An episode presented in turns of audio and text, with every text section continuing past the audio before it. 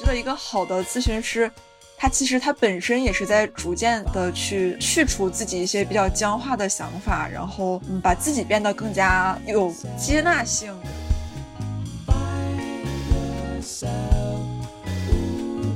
确实会遇到很多的，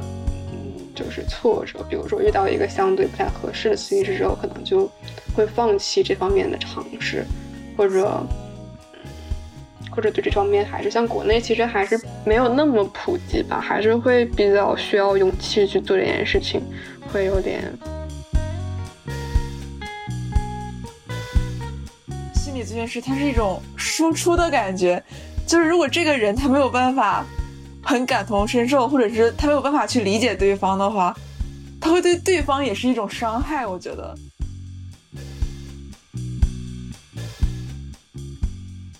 Hello，听众朋友们，大家好，我是找我星球的主播然然。那这一期我们要聊的话题是一些朋友可能对心理咨询存在的好奇或者是疑问。啊，最开始想到要聊这个话题，是因为我有两位非常好的朋友，经常会聊天的朋友，在本科阶段就有经常和他们科普一些关于心理的一些内容，但是即使这样子，在聊天的时候也会。感觉到对心理咨询不是特别了解，有些好奇。那今天我也邀请到这两位朋友来到我们的找我星球来交流一下关于这方面的一些想法。一位朋友就是我的佳悦，是我本科时候的学妹，是学电子电器。佳悦可以来和大家打一个招呼。Hello，大家好，我是学理工科的 侄女。好的，那另外一位是小莹莹。大家好，我是冉姐的大学妹，读理工科的硕士预备。好的，其实刚刚也做了一点点铺垫，关于这样一个主题。我们话不多说，开始直接提问了。我先提问，其实我一直还蛮好奇的，之前觉得心理咨询嘛，比较像是介于医生和沟通之间的那种感觉。就像医生，他会去通过一些仪器也好，方式也好，去找到这种问题的根源，比较客观的去解决问题；或者另一方面的话，就是通过沟通或者交流，安慰到这个人，然后来解决问题。就是很好奇，像心理咨询到底属于哪一个方面，更偏向于哪种方式去来解决这些问题。嗯，如果不单纯来说心理咨询的话，心理问题可能没有办法完全脱离医学方面，因为它很多的问题是有一些病理基础的。可能遇到一些重症的话，是无法单纯通过心理咨询单独去进行干预的，也是需要让他们去到精神科辅助一些药物。如果是一个比较完备的一个系统的话，其实是多方面一起来会诊的这样一个状态，有这样一个团队。单纯说到心理咨询的话，不能说完全靠言语上的安慰。可能也涉及到各个流派，就是人为什么会出现心理问题，然后根据那个流派的看法，说他问题的根源是这样，然后我们就来解决掉它的根源的。像是 CBT 认知行为疗法，他会觉得其实是你的认知上面出现了一些问题，比如说你有些比较僵化的想法，或者说有些比较僵化的信念存在。哎，我们在交流的过程中，也许这样的信念来访者自己都没有意识到。比如说，我这个考试一定一定要怎么怎么样，那为什么要一定这样？或者说，我觉得这个世界就肯定是公平的，别人不能对我有不公平的待遇。那为什么？其实这样子都是一些不是很合理、不是很理性的一些信念。有些可能是非常深入，在成长的过程中，通过帮助来访者意识到存在这些信念的，并且通过一些现实的一些证据来挑战他们的存在，可能会改变这样的一个思维，从而改变这样一个情绪的存在。当然，我聊的只是认知行为这样一个流派的这种想法，其实还存在很多很多的流派。总结起来，言语上的安慰其实更多的是处于一个初期，说我是想建立一个非常好的一个关系，让他能够信任我，这样子更好的去了解他，他经历到的一些感受或者想法，不仅限于这方面去理解，去走进这样一个内心世界，从而能够做出一些改变。其实有的时候说改变也未必是最终的目的，有的时候也许接纳也是一个比较好的存在。比如说，我就是改变不了能力范围之外的，我接受我就是这样一个状态，有时候也可能是达到治疗目的。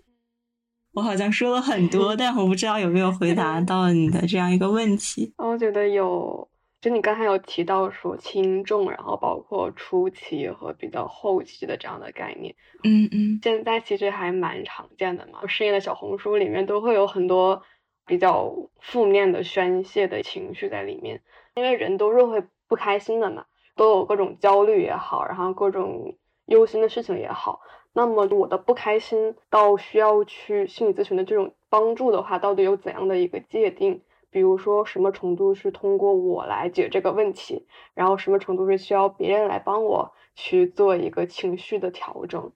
就是有一个这样的界定，或者说相对比较合理的判断方法。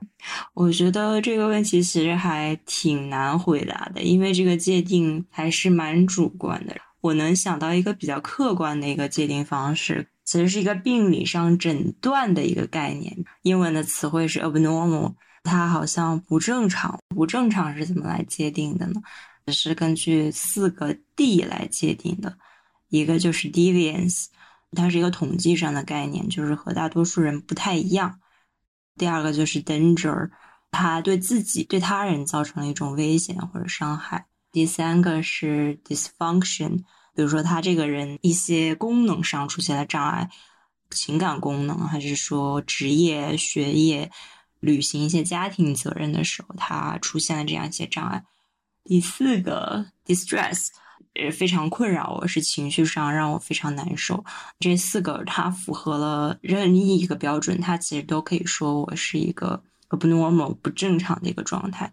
但是是否求助，其实就是一个非常私人的一个界定方式了。佳悦，我们之前也聊到了，当你这个问题大到说我愿意去来付费，来找另外一个人来帮我，或者说你当意识到它其实是在我自己能力调节范围之外，它可能就是这样一个标准。所以说，每个人的标准其实都是不一样的。嗯。在学校实习的时候，也会有学生来嘛。我其实有意识到，他们可能有个想法，就是说出现很大的问题，然后我才会选择咨询。但其实是不是这样的？有的时候，自我探索、自我成长都可以是通过心理咨询来实现的。包括说我面临一个很困难的一个选择，我不知道人生下一步该怎么走，但没有达到病理层面，它它可能对我造成一些困扰，都是可以通过心理咨询来解决。嗯，那我有一个延伸性的问题，作为一个正常医院里面的医生来讲，那么他可能是通过很多年理论上的学习。考取了一些，比如说医师资格证，然后他足够有经验去判断一个人的病症。嗯，但是作为心理咨询师来讲，他可能会需要有一种能够感同身受的能力。其实某种程度上讲，这个会不会不是一种技能，而是一种品质或者是一种天赋？嗯，相关的特性。感觉有点明白你的意思，我自己也有这样的困惑。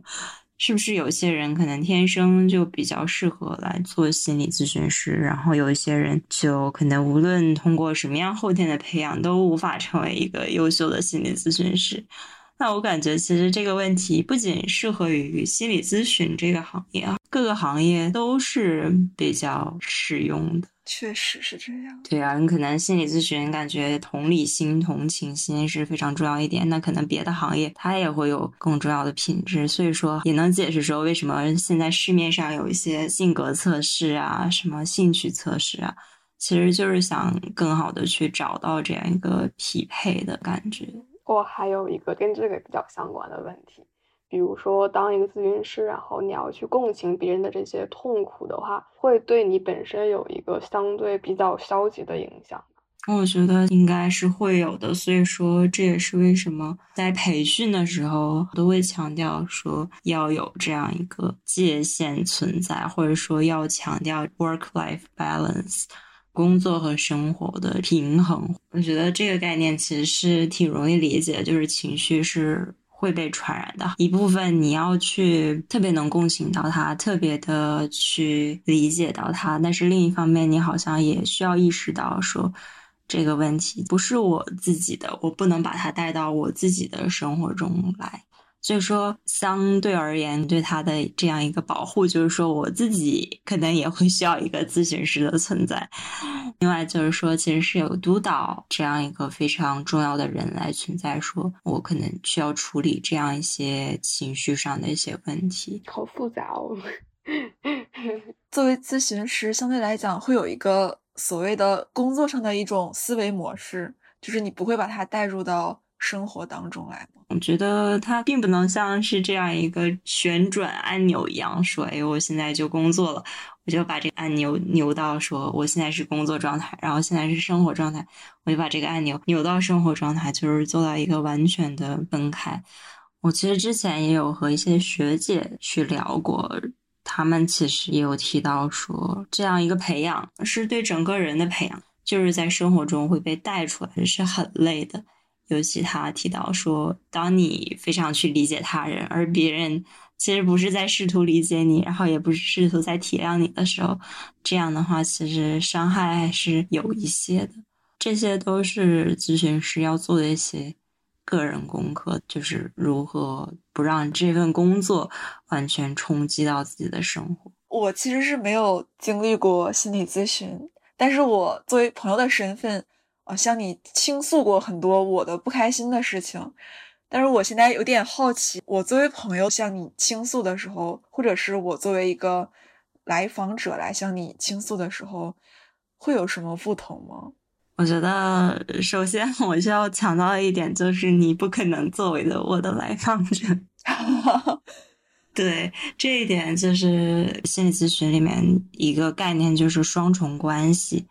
除了这样一个资访关系之外，我们不能存在其他关系，这是界定。我觉得它有一方面原因就是说一个保密性，比如说有些问题你不希望我作为一个朋友知道，但是你可以向一个陌生的心理咨询师去倾诉，这是一个问题。然后另外一个我觉得也蛮重要的，就是保持一个客观性。比如说，我作为一个朋友，我可能不会完全理智的来处理一些你的问题，我自己可能会带有一些我的情感、我的判断，甚至有的时候我会给出你非常直接的建议。比如说，我认为这样做就是很好的，那我就给出你这样的建议，说我希望你去这么做。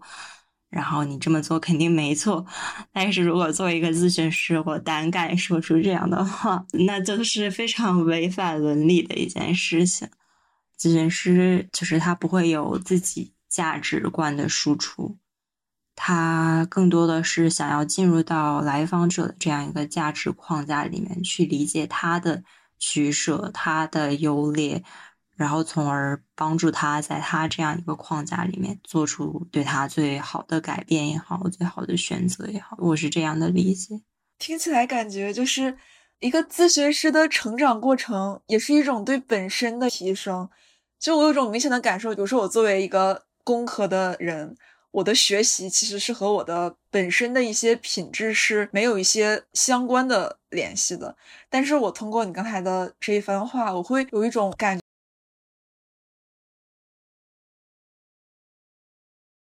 我觉得一个好的咨询师，他其实他本身也是在逐渐的去去除自己一些比较僵化的想法，然后嗯，把自己变得更加有接纳性，然后更能感受他人的感受，但是同时又保持自己的一种理性的态度。我其实也不确定哎，我有的时候肯定也会觉得我是不是太皆可了，太都可以了。有的时候好像也找不到自己的这样一个价值的评判标准，或者我自己的取舍。有的时候我好像也会有这样的感觉，尤其是我最近好像越来越接受说这种咨询里面提到的说哪一个选择其实都可以是好的选择，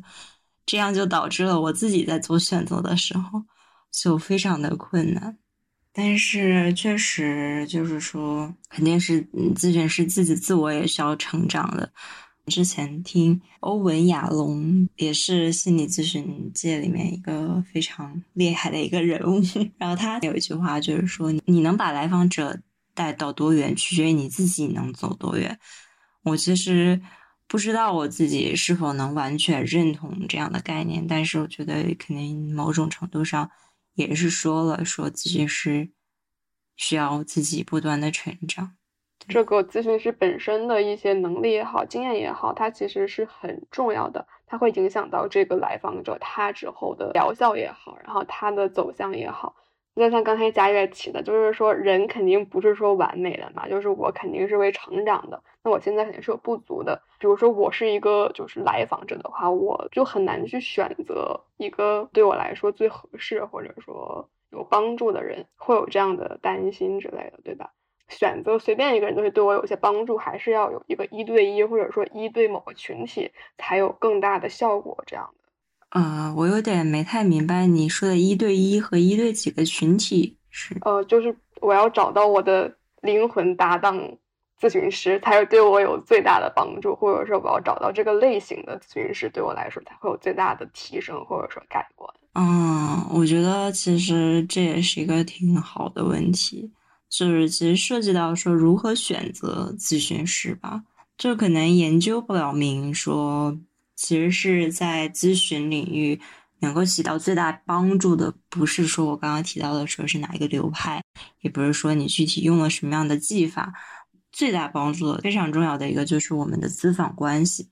是这个关系，如果说建立的非常好的话，那可能后面会起到很好的作用。呃，作为来访者需要注意一点，就是说我其实是有选择咨询师的权利的。当我进行了一次或两次、三次，我觉得这个咨询师我不是很喜欢，我不是能帮到我，其实和可能也和他的知识水平、他的能力其实没有关系，有可能就是说我们之间的关系好像有些问题存在。那其实。来访者是有这个权利去脱落的。我其实也有看到说，有些非常没有资质，然后就是完全是高中生心理咨询师的那种，然后就是在网上就可以去治疗，然后甚至有他的来访者去挺他。这方面好像也是一个职业乱象的存在。就一方面好像需要有一个规范，然后另一方面。有的时候，经常会有人打着旗号说效果为王的这种，就是来访者对咨询师的信任本身其实是非常重要的。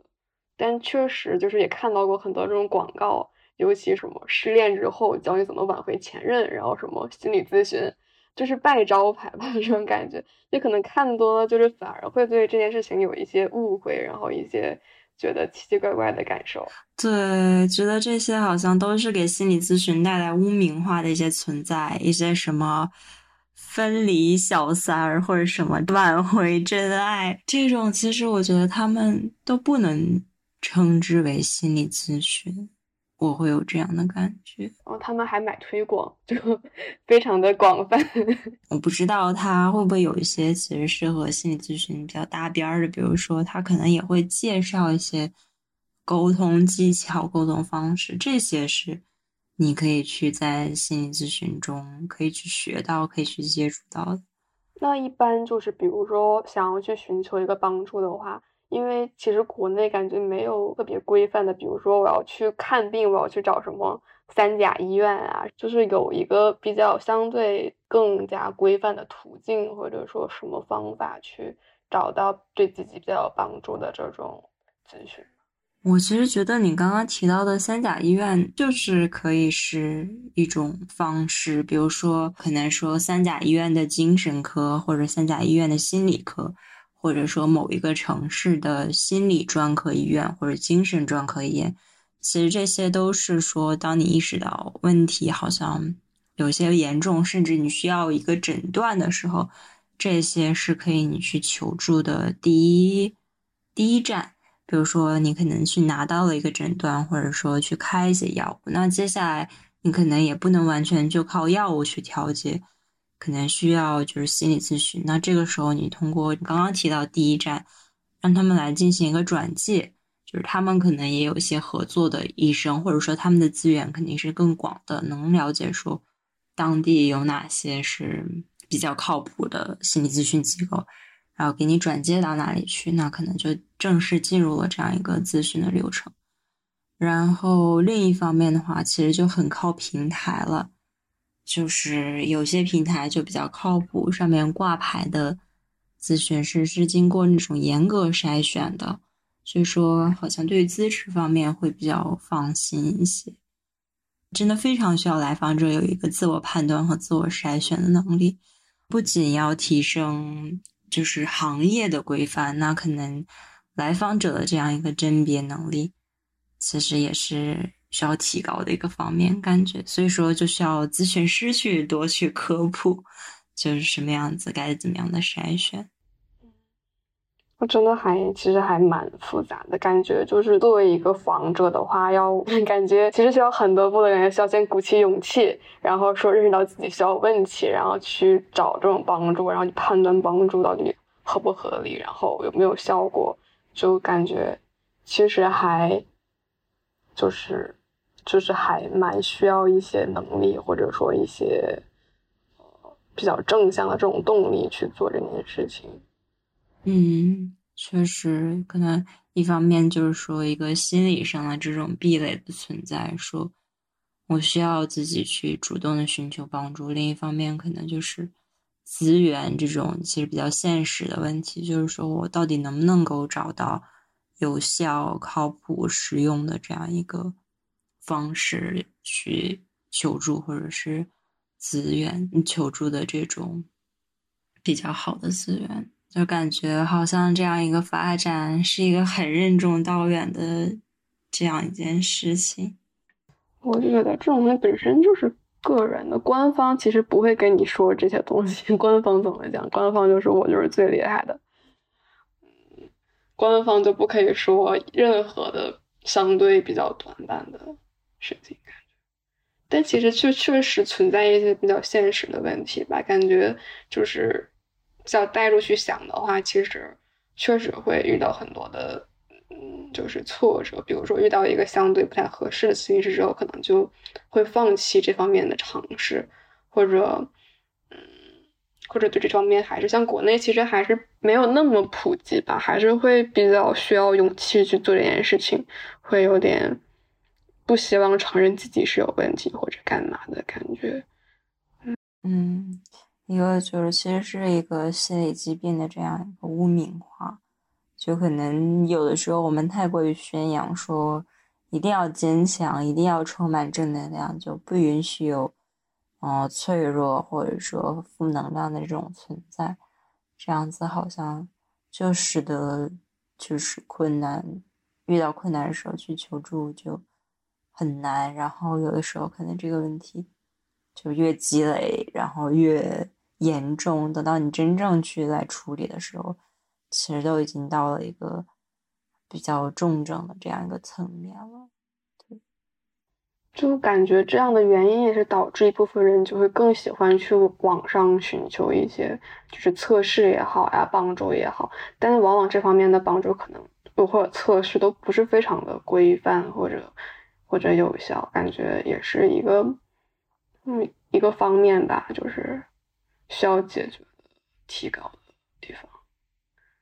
嗯，然后还蛮想知道的，就比如说，其实我们解决。就是一些情绪的方法，可能像我个人的话，解决一些比较负面的情绪的方法，可能就是听听歌，然后看看剧，然后像这种其实是不是，嗯，也是一种缓解的渠道，然后可能对，嗯，但可能很很主观吧，就是说只对我有效，对别人可能就没有很大的效果。其实我会在想。你这种方式是不是其实是一种正念的一种方式？就是说，我可能就更多的是存在于此时此刻，去了解说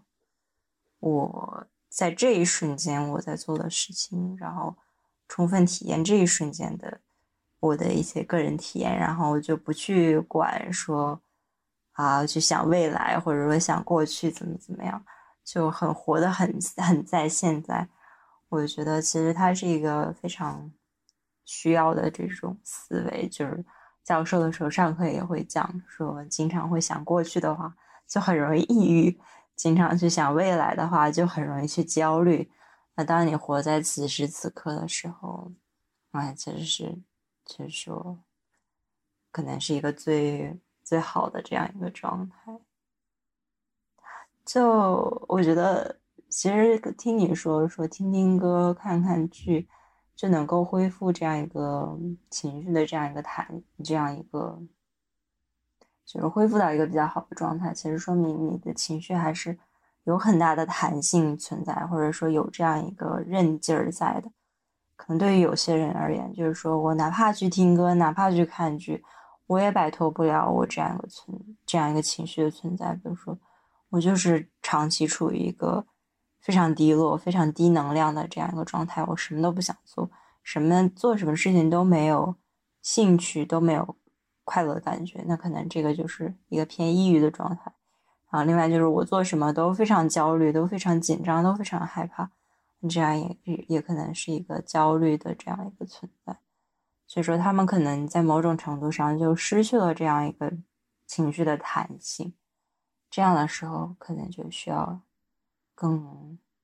专业的方就是其实就比如说自己如果找不到一个方法来帮自己恢复情绪的话，其实也是一个就是信号，说其实我可能需要别人的介入，或者说一些更专业的帮助，这种感觉，对对吧？对，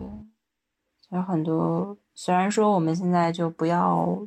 总去从诊断角度去讲，说不要强调他的病理。而是更多强调说内在力量什么的，但是可能有的时候这样一个界定病理上的一个界定，就是说可能超过两周啊，超过两个月啊，它其实是有一个时间限度存在的。因为就像我们刚刚聊到的，每个人都有负面情绪存在，每个人都要去试图调节，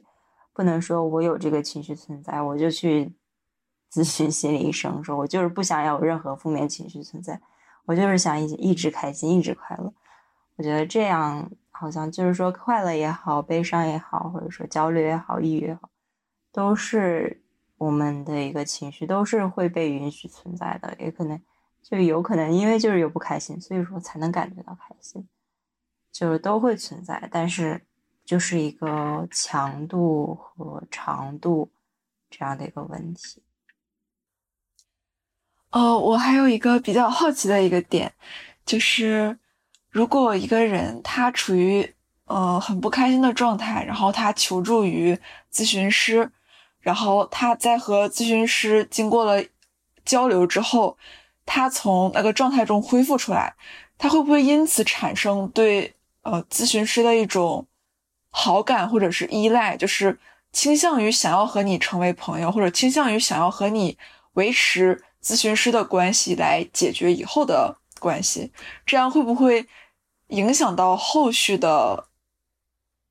你们之间的一些关系，从而影响到呃咨询师对受访者的一种判断或者是建议？我其实觉得这是两个问题，就是在咨询问题目标达成、问题解决之后，想要成为朋友。和想要继续回来，然后接着做咨询，其实是两个问题。然后对于这两个问题，他们的答案是完全不同的，然后也是非常明确的，就是说成为朋友应该不太可行。但是如果说你在以后可能有问题，还想再回来的话，我们是可以来一起解决的。我觉得其实“依赖”这个词，我觉得。其实让我心里的这个警铃一下子就响了一下，就是这个是其实是最好不要的。这也是为什么说不要给出直接的建议的原因，就是说他不是我来替你做决定，而是说其实你是找到了自己的力量，找到了自己的价值，然后其实是你自己做出了这个决定。在这样的过程中，可能就是避免了一些依赖的产生。相反，如果说我直接给出了一些建议。然后有用，这个非常可能产生依赖，所以相对而言，不是去帮他解决问题，而是从根本上去改变他的一些想法，来让他和解，或者是未必是改变想法，或者说目根本的目的可能也不是改变想法，根本的目的还是解决问题。对对，但是这个解决问题不是说我帮我来替他解决问题，而是说帮他自己解决问题，帮他找到自己解决问题的方式和途径。但是，就我的想法来讲，如果我遇到一个人，他可以就是在我很难过的一些点，他可以理解我，然后可以不是干涉我，但是帮助我找到一个解决办法，我会觉得这个人是我的一种，呃，就是那种灵魂上可以交流的朋友，我会本质上会想要和他去 深交。对，可能就是说，如一旦你们的关系界限跨出了资访关系，然后到了朋友的话，这就涉及到我刚刚提到那个双重关系的问题了，就可能就是确实存在，好像就不能再维持客观了，或者说咨询师自己的一些情绪就会影响一些判断。对，就你要想。是一个朋友更重要，还是一个你以后可以去再去，呃，去寻求帮助的一个咨询师更重要？觉得这个其实是，嗯，是可以考虑的一个问题。就感觉其实咨询师更像是那种单方面的说，就是他去了解，就是这个访问的这个人，然后而不是彼此的这种交流，像朋友之间的感觉，就还是有很大的差别的感觉。对，有道理，有道理。就是可能咨询师对在工作的过程中，这个就叫自我暴露，其实也是，嗯，相对很少，然后去控制，并且是有目的的。比如说，我来说了一段我的经历，然后让你来了解我，这个时候他是有目的，说我能延伸到我们在讨论的这个问题，或者说有一些相似性。或者说能够提供一些启发，而不是说就是随便说，就是啊，我觉得怎么怎么样，然后就是让就把我的经历全都说出来，让你去了解我这个人。这样的话，他其实他的重点和中心就错，就是以来访者为中心嘛，就是所有的话题、所有的所有的语句、所有的设计都是为来访者而服务的。就是感觉彼此的理解这件事情，就包括理解，感觉还是还是不一样的。就是一个人理解你和一个人去尽力的去理解你，帮助你，就还是有目的性的这种 差别。感觉就还是挺好奇，就是就是感觉，比如说你去理解的很多人的这些感受，就是你刚才也提到，会对你肯定会有一些损耗，然后一些相对负面的这样的影响，然后也是需要尽可能去避免。那就是。经历比较久的这样的事情之后，会不会就是像我去感受的话，可能说这件事情我干久了，经历的久了，我就不会再去产生很大的同感，或者说为他感到难过，就会更像是那种比较客观冷静，像那种就是医院的医生拍个片儿，然后说你哪有问题，就更加的 相对比较就是抽离出来，然后会更加的有一点。或者说冷漠的那种感觉去看待这件事情呢？但是我倒觉得反而会变得更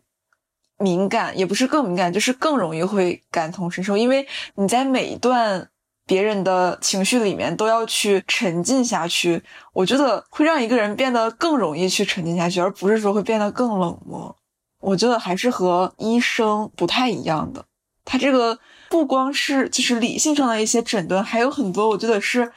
感性上的一种判断吧。觉得好像两种情况都有可能发生，但是确实说会有这样一个概念，就是叫心理咨询师的浩劫。这个浩劫就是指到达这样一个情况，就是说我就是不 care，我不 care 你怎么怎么样了，我然后我也不想再做了，我觉得。就是觉得很累，然后我也不想去理解你或者帮助你什么的，确实可能会有这样一个时期存在。这也是为什么说刚刚提到的，说有这样一个 work-life balance，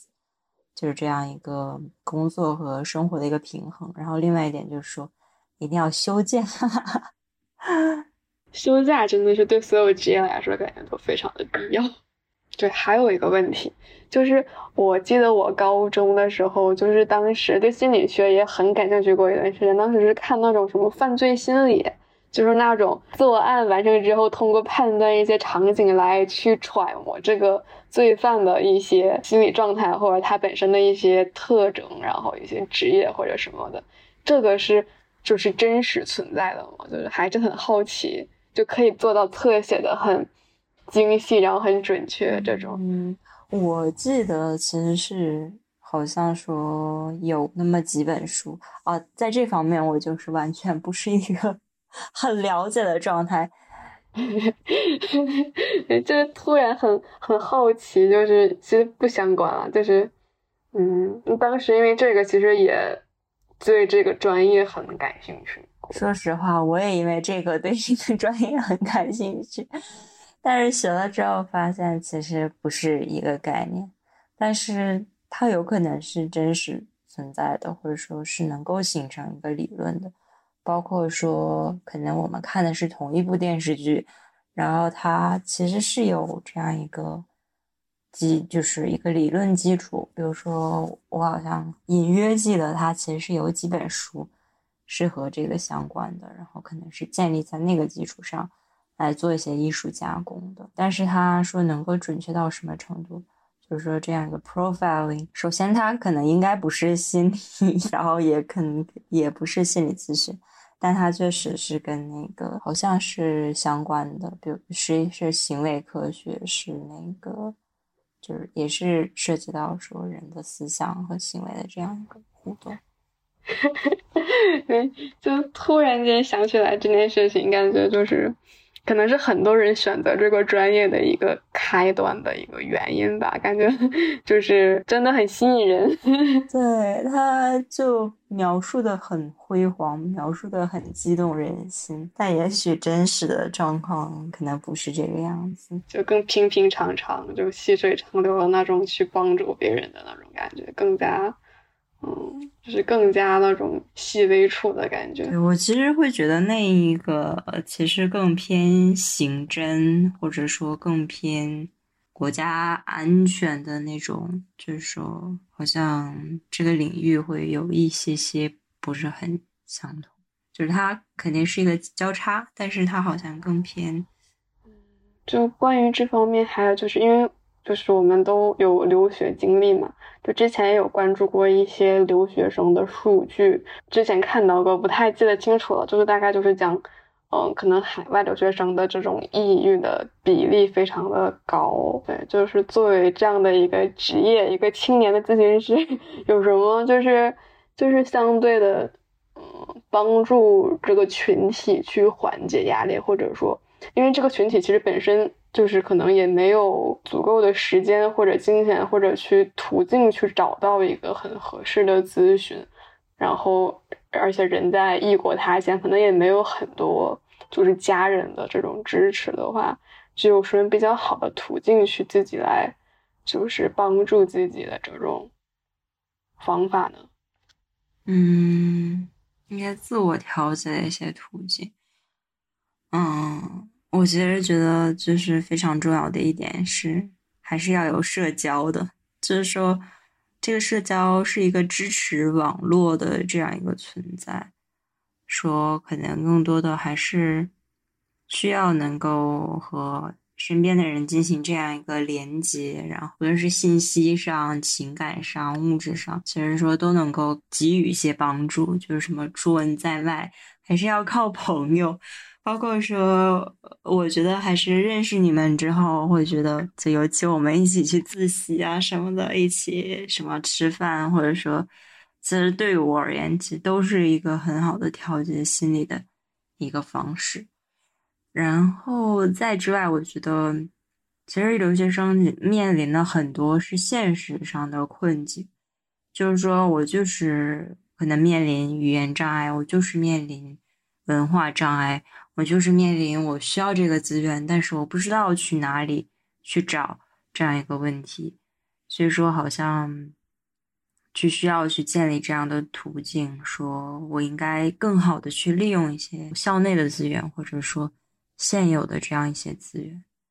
比如说可能去到一些学校的心理咨询中心，就是这个肯定是都有存在的，就是大学基本上都会有。然后一些比如说涉及到找工作，其实你也可以去学校的那个啊职业中心，但应该也是都有的。然后包括学联、中国学联这样一个强大的组织的存在，我觉得都能在很大程度上提供一些帮助。其实也有一些比较公益的活动，心理咨询，其实也可以参加一下。所以现在的话，就是，嗯，对于心理咨询师的，呃，有什么考核吗？或者是什么？资格证的一种评判吗？因为因为我会觉得，其实就是我觉得啊，相比较，比如说程序员吧，就是一个人他无论他是什么性格，他成为这个程序员，痛苦的只会是他自己。但是我觉得，作为心理咨询师，他是一种输出的感觉，就是如果这个人他没有办法很感同身受，或者是他没有办法去理解对方的话。他会对对方也是一种伤害，我觉得，所以我比较好奇，就是说，在这个资格的考核当中，除了学术水平，会不会有一些，比如说，类似于性格测试或者是相关的一些评判方法？你就别说学术水平。现在连学术水平的考核中国都没有，就是职业乱象的根源之一吧。就是那个资格考试被取消了嘛，也不知道说是好事还是坏事。就是说这个资格考试，就是之前的那个二级、三级心理咨询师的那个资格证，随便什么人，随便什么专业的人，你学个一两个月就能考出这个证来。然后你拿到这个证，你就可以入门，然后你就可以去从业。这一点还是挺吓人的，非常危险的一种情况。然后之后，现在这个资格证取消了，取消了的话，又没有一个替代的这样一个规范的这样一个考核或者说方式来能够界定你的这样一个水平都没有。所以说，目前还是处于一个管理很混乱的一个阶段。当然，有一些咨询协会，他们会试图在 拉山头。然后试图在建立这样一个体系，然后它其中存在的一些标准的话，可能就是说有什么样子的一个学术背景或者教育背景，然后再加上多少的一个咨询的这样一个小时数，这样一个经验，然后甚至还有一些需要，比如说一些学会是需要说有现有成员的这样一个推荐，然后你才能去加入这个学会，然后好像在某种程度上。会有一定的保障，然后这是中国目前的这样一个可能现有的这样有限的一个考核方式吧。国外的话，美国也是需要什么硕士毕业，然后需要参加一个考试，考试完了之后，你需要进行三千小时数小时的这样一个实践积累，然后还有一定的说督导的这样时数，这样的话你才能拿到这样一个资格证。这样一个资格证是说你能够独立执业了，就是积累的过程中，你可以在就是依附于某一个机构或者组织，这样的话，这个机构和组织是对你进行监督的。刚才佳悦就是提到性格测试这件事情，就是我想问，你觉得就是性格是你成为一个心理咨询师的一个就是必要条件嘛？就是一个相对比较合适的性格。比如说，就比较可能体贴，比较呃，或者怎样怎样，就会不会存在说，可能有些性格的人，他可能就是嗯，就是不能够去更好的去帮助别人。这样，作为一个心理咨询师，就他是更加的，就是嗯，主观出发，还是说，就是比如说，哪怕我性格比较呃冷漠也好，比较就是。不敏感，但是我可以通过我学习的一些理论或者说一些模式去，去也可以去帮助别人达到一个比较好的效果。我觉得我个人而言，我是有一定程度上促使我走上了这条道路。但是我好像又没有办法说，如果你不是这样性格的人，你就完全没有办法成为心理咨询师。我会觉得，好像心理咨询它可能建立在一个一个最基础的，就是一个理解的这样一个概念吧。就是说，无论说你是否有这样一个理解的意愿，或者说是否有这样一个理解的能力，我觉得是存在说有些人不适合去做心理咨询师的。这就是说，为什么在一些我们的伦理手册里面也会说说。就是当你成为心理咨询师，或者说当你成为心理咨询师的督导之后，你有一个责任，就是 gatekeeping，做好这样一个守门人的这样一个工作。不是什么样的人都可以进来。就是说，有的时候你就是不适合做一个心理咨询师，那好像你没有必要说一定要在这条路上一定要去走下去之类的。就是感觉其实标准很高的，想要成为一个比较好的这样的咨询师的话，其实有很多的标准，但是可能现状来看的话，反而这个门槛可能相对比较低一点。然后，对，但是其实我也是在正在努力成为一个合格的心理咨询师，甚至说我会觉得成为一名优秀的心理咨询师的路还有很远很远。我现在也是努力成为就是合格。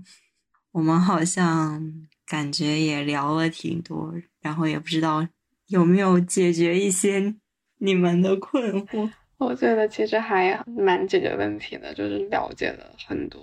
原理吧。因为我之前其实就是比较好奇它为什么会有这样的一个效果，然后现在比较知道它它大概是一个怎样的流程，然后哪方面是起到了一些就是别人达不到的作用这种感觉，然后对这个现状也比较。了解，其实我觉得这方面确实需要一些普及吧。就感觉，你看我本身的话，我大学其实也修过一门心理学，但是我学到的就很非常的可能远离生活吧，就学到了很多一些这个症状，或者说这样的症状会有怎样的表现，然后怎样的特点，就可能跟我们真的生活没有很大的关系，然后也没有人来去告诉我说这个咨询是做什么的。然后你什么时候需要去找咨询？找的时候是怎样的一个流程？就不像就医，可能从小到大，大大家都知道是怎样一个流程，什么先挂门诊，然后再怎么样，感觉蛮需要这样的一个宣传也好，然后科普也好。对对，其实感觉这个市场还是可以再去不断扩大、不断去拓展的，不像说。现在就是心理咨询行业里面什么最赚赚钱呢？就是搞培训最赚钱，赚的是谁的钱呢？赚的是想成为心理咨询师的人的钱。我觉得这样一个模式不太对吧？就是好像更多的还是很需要这样一个科普，然后去更多的扩大能够接触到心理咨询的，包括说好像能不能更。大程度上的汇集，甚至把心理咨询加入到保险之内，就是不再让心理咨询成为一个奢侈品，或者说成为某些人才能负担得起的这样一个服务。而说健康嘛，健康其实是应该是每个人都应该去能够去享有的。嗯，觉得确实一个就是低成本，然后有保障的一个心理咨询，真的是很，就是会很有帮助的。一件事情对于所有人来讲，嗯，佳悦呢？佳悦什么想法？我感觉就是他首先需要一个比较明确的标准，一个比较高一点的门槛，然后让大众去足够信任他，然后让他得到正向的普及。希望最近几年可以看到这种愿望的实现吧。我也不清楚，反正他取消的时候，他是一七年取消的吧。一七年到今年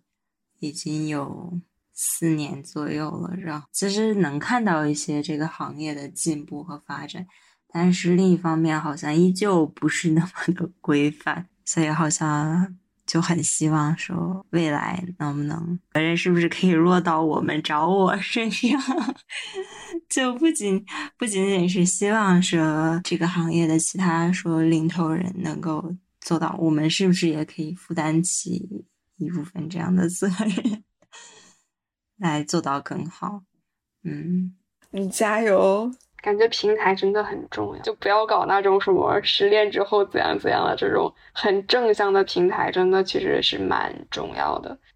对，那我们也是希望做靠谱的心理咨询，做正规的心理咨询。那今天也非常感谢我的两位朋友来做嘉宾，来和我聊这些话题。我觉得其实。我好像长久以来一直想去聊的一个话题，然后今天借着这样一个机会来实现了。你们之后也可以充当这样一个宣传人，说：“哎，我有一个朋友是心理咨询师，然后关于心理咨询，我有一个朋友，